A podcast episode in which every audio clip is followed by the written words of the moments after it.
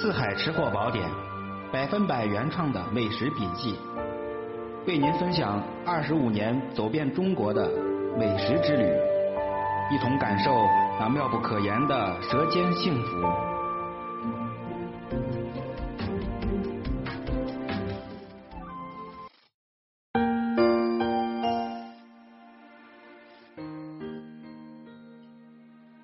Hello，各位亲爱的听众朋友们，还有喜爱美食的各位吃货朋友们，大家好！非常高兴又能在这个冬日的黄昏，这会儿也不是黄昏，天都已经黑透了，呃，继续来跟大伙分享美食。这个因为目前开的专辑比较多，所以这个美食栏目呢，呃，更新的频率是下降了一些，但是啊，这个质量没有降低。这个每一次介绍的都是这个非常有人气的这个经典美食的制作要领。呃，今儿个跟大伙分享的又是一道大菜啊，又是一道大菜。这个呢是在北京呢，呃，我记得当时是在这个永定门东街，老北京一家名店啊。呃，咱们这个节目不做广告啊，不说店名。那学到的一个什么呢？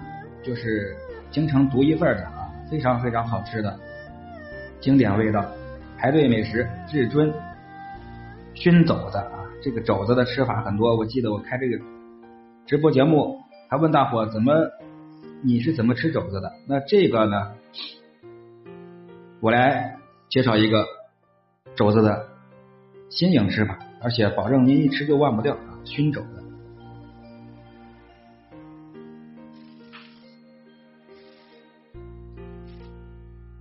也是一个京味美食啊。这个这个店面呢不大，但是呢桌桌爆满，一直我是六点半排队到八点半才排到。好，废话不多说啊，就说做法。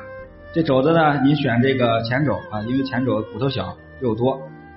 另外呢，吃着这个胶原蛋白也会更多一些，这个骨节部分还是这个骨头比较小，吃起来呢味道就好一些。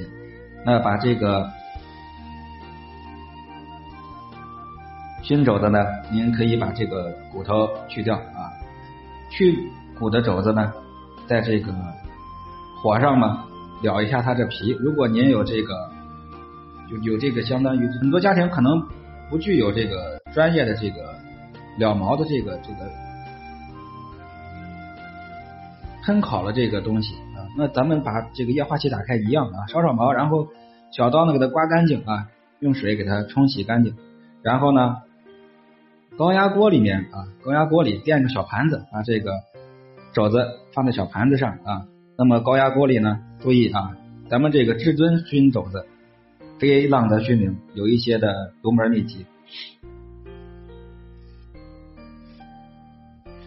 呃，我们这个锅内呢，不要加水，注意放了肘子之后，一斤肘子咱们要放一两个冰糖啊，然后呢再倒入黑皮，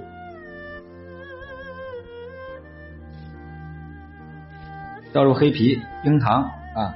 呃，下入这个咱们经常家里面常见的这个香料啊，我一向主张香料不用太多，就是大料、花椒、桂皮、香叶、小茴香，再来几个草果，再来少许的这个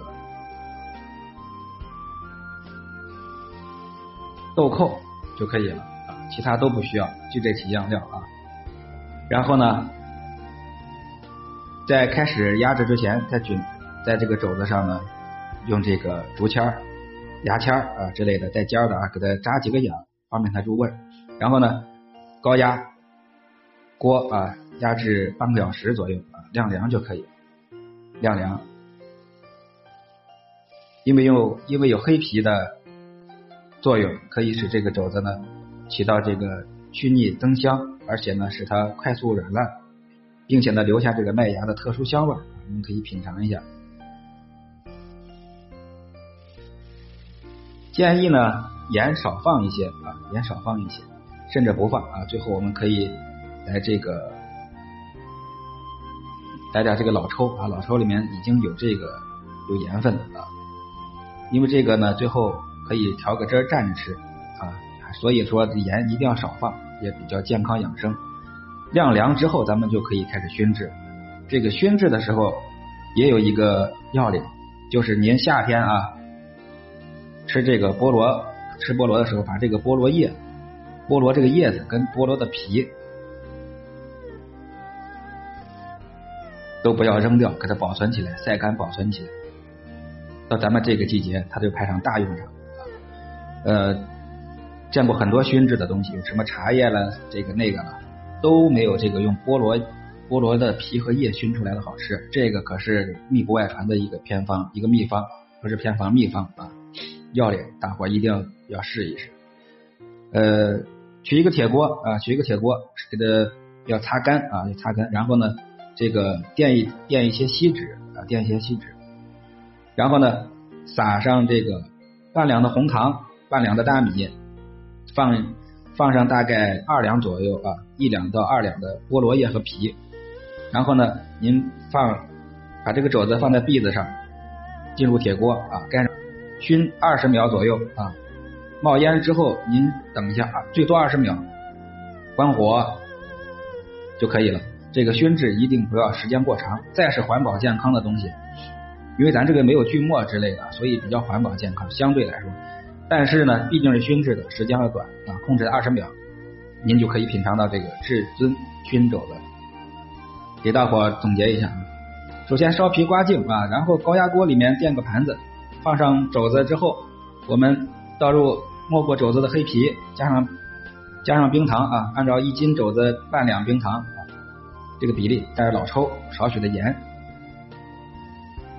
肘子上呢均匀的扎一些眼啊，然后开始压制，压半个小时就可以了，关火让它自然放凉，其实呢就等于给它焖熟啊，焖熟。不要去不要去掀盖，让它自然晾凉。